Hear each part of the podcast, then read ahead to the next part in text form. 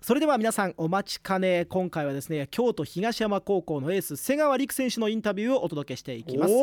まずこの瀬川選手なんですけれども身長が184センチ。兵庫県出身の17歳で中学時代はゴッドドアというクラブチームに所属しジュニアウィンターカップで優勝。素晴らしい現在は京都の東山高校で2年生ながらエースとして活躍をしています。昨年のインターハイでは準優勝ながら1人で5試合合計120得点を取何って 注目を集めました。さらにはウィンターカップで優勝した福岡第一に対して第4クォーターに逆転を許しましたが惜しくもねこうベスト8になったというね、えーそういう風な部分ではあるんですけれども大活躍した選手でございます。川村さんははい。瀬川選手なんか印象ありますか、僕はあの解説者としてですね高校生の全国大会の試合もいくつか解説させてもらいましたけれども本当高校界ナンバーワンと言ってもいいレベルのドリブルハンドリング。ドリブルが上手。はい、めちゃくちゃ上手ですね。あのシャープだし、はい。相手に簡単にボール触られないですし簡単にディフェンス抜きますし、うん。そこは本当超高校レベル。超高校級レベルだと思います。あと身長もね184センチと高さもありますからね。そうですね。やはり身長が高くてポイントガードができるっていうのはバスケットボールをやってる上で一つ大きな武器になってますからね。その武器をね今後もね今に満足せずね発揮してほしいなと思いますね。まあ、そんなねプロ注目のスーパー高校生瀬川選手を今回深掘りしてきましたのでそちらをぜひお聞きください今高校バスケ界で最も注目を集めるチームの一つである東山高校のエースで世代ナンバーワンと呼ばれる瀬川陸選手にインタビューをさせてもらいます瀬川選手今日はよろしくお願いしますよろしくお願いします。えー、東山高校5番瀬川陸です。ポジションはポイントガードです。はいよろしくお願いしますお願いします。でちょっといろいろインタビューしていきたいんですけどまず瀬川選手がこの東山高校に入ったきっかけ決め手というのはいかがですか？まあ、そうですね。中学校3年生の時のまあゴッドドアのプレースタイルっていうのはまあピックアンドロールから展開されるバスケットがまあメインで、まあそれに似た東山高校さんもピックアンドロールからっていう展開が多くて、まあやっぱりその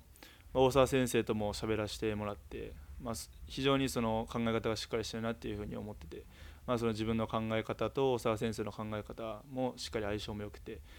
まあ、なおかつその東山高校の環境であったり、まあ、寮もそうですし、まあ、自分に一番合った自分が一番成長できる場だと思ったので選びました。あのウィンターカップについてもちょっと聞きたいなと思ってるんですけど本当に私も、まあ、中継で見させてもらって本当に激戦だったなっていうふうに今振り返っても思うんですけどあの試合を、まあ、振り返りたくない部分もあるかもしれないんですけど改めてどうですか？福岡大さんとやる前の日の夜、まあ、みんなでスカウティングして、まあ、正直その浮かれではないんですけど、はい。その負ける気はしなかったと言いますかそのここをやるべきことちゃんとやればチームは勝てるだろうっていうふうにまあ望んで、まあ、正直その4ピリの、まあ、残り、まあ、数分までは、まあ、絶対勝てるっていうふうに思ってたんですけど、まあ、やっぱりターンオーバーが続いてしまって、うん。で、まあ、結局自分も、えー、と先生になった時に焦ってしまって自分の思ってるようなプレーができなくて。それでまあ相手の崎山選手があの福岡第一さんのエースが、はい。まあ、最後3年生の意地エースの意地を見せてきて、まあ、本当にさすがだなっていうふうに感じましたね。今回のその経験を経てなんか得れたことであったりだとか逆にまあ本当に自分が最高学年になった時にこんな姿を見せたいとか何か思うこととかってありますか？まあ、やっぱり今回のウィンターカップで、まあ、その個人的にも、まあ、そこまで悪くない結果だと結果を残せたと思うので、まあ、そこはすごく今年の自信にもつながってますし、まあ、でもやっぱり最後負けてしまった原因としてはその自分が思っているのはそのエースとしての自覚責任だったり、まあ、そういう部分が、まあ、自分には足りなかった、まあ、崎山選手はそれが強くて上回ったのかなと思っているので。まあ、今年に関してはそのまあプレー面もそうなんですけど、まあ、メンタル面でまあゲームキャプテンとしてもっとえー、とチームをまとめれるように自分の、えー、とエースとしての自覚責任をちゃんと持ってやっていきたいなと思ってます。あのでも正直、あの試合でも、まあ、30点以上取って、はいでスティールもむちゃくちゃして、はい本当にエースとして数字のスタッツ面で見たらもう十分すぎるぐらいの活躍だと思ってるんですね。でもその中でどうでしょうこう瀬川選手自身がエースとしてこれが重要だっていうふうに思うポイント、まあ、それは今かけててもいいしなんか思うところでこれが得れたらもっと自分はエースとして確立できるんだって思うものってあります？まあ、僕の思ってるエースっていうのはまあ一番点取るとかではなくて、はい。その最後の、えー、と競ってる場面クラッチタイムでどれだけ最後試合を決めれるかっていう部分だと思っていて、ままあ、それがもう本当に崎山選手がお手本だと思うんですけどやっぱり、まあ、チーム敗なのかちょっと分かんないんですけど、まあ、そんなに前半とか、まあ、4ピリオド中までは全然点を取ってなくて、まあそのまあ、エースっていう感じはしてなかったんですけどやっぱり最後そういう姿を見せられて本当にそういうなんていうんですかねエースもうザ・エースっていうのを見せつけられた感じがしますね。まあ、本当に大事なところでしっかりとやるべきことをね、はい。ある意味やってしかも結果を出すっていうところ、はい。うんそういったところかもしれないですね。はい。そうか。あとあのこの番組のねメインパーソナリティでもあるバスケ元日本代表の川村拓也さんから瀬川選手に質問をもらってるんですけどまず1つ目が現時点で高校界屈指のドリブルハンドリング技術を持っていると思います。同世代で同じドリブルスキルに関して気になる存在はいますかというところでどうですか？同世代ではい。テクニックの部分、まあいろんな部分含めてかもしれませんけど気になる存在。まあ、強いて言うなら、はい。開志国際の清水選手。おっていうのは本当にドリブルっていうよりもスピードがうん。まあすごくて、ドリブルで相手を切り裂くっていうイメージは本当に強いので、まあ、一番厄介な選手だなとう思ってます。ん結構やっぱ同世代の選手っていうのもチェックしてますか？いやそこまではチェックしないです、まあ、ちっちゃい頃からそうなんですけどあんまりそのプロとかそういう試合をあんまり見ないんですよ。そうなんですその見ねるときはあの見る全く見ないってわけじゃないんですけど、はいはい。多分もう毎試合毎試合見てとかは全くなくてそのどっちかっていうともう自分の試合をめちゃめちゃ見るんですよ。何何回も。それでまあその課題を見つけたり、まあ、そういうことをしてて誰かのプレーを真似しているっていうわけではなくて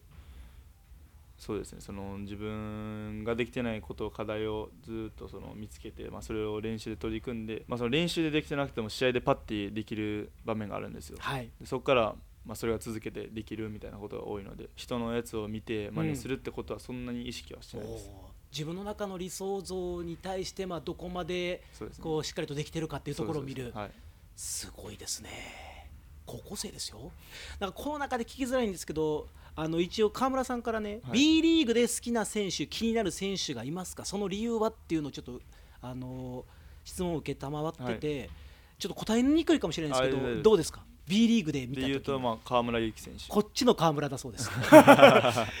やっぱりすごいですか？いやーもう本当にすごいと思いますし、まあ、そのワールドカップで河村勇輝選手はまあ170センチ、うん。まあ、ちょっとぐらいで、まあ、世界基準でもまあ B リーグの中でもものすごい身長は低い方だと思うんですけど、まあ、その中でもスピードであったり IQ であったり、まあ、シュート力であったり、まあ、そういうのでそのまあ身長差を見せつけないようなうんプレーをしていたので、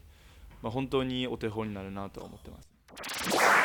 ということでインタビューを聞いていただきました。本当に高校生でしょうか？僕そんな高校生じゃなかったけどな。僕高校生の時は、はい。もう思うがままでしたね。う時代ですね。はい。やっぱ昭和あ昭和じゃないよ。高校生の時は平成か。平成。平成と令和また違うんですかね。違うんでしょうね。いやなんかちょっとでも彼がはい。この将来プロを目指すようなあの存在になった時ちょっと怖えなって今のインタビューだけでもなんか感じましたね。ねえ。でもやっぱもちろんね本人的には課題も持っていて、はい。どうですか？このエースとしてクラッチタイムに点を決めるためにまあアドバイス、まあ、終盤のねだここぞという時に得点を取ってきた河村拓哉選手。めちゃくちゃ褒めるじゃないですか。気持ちいいけど。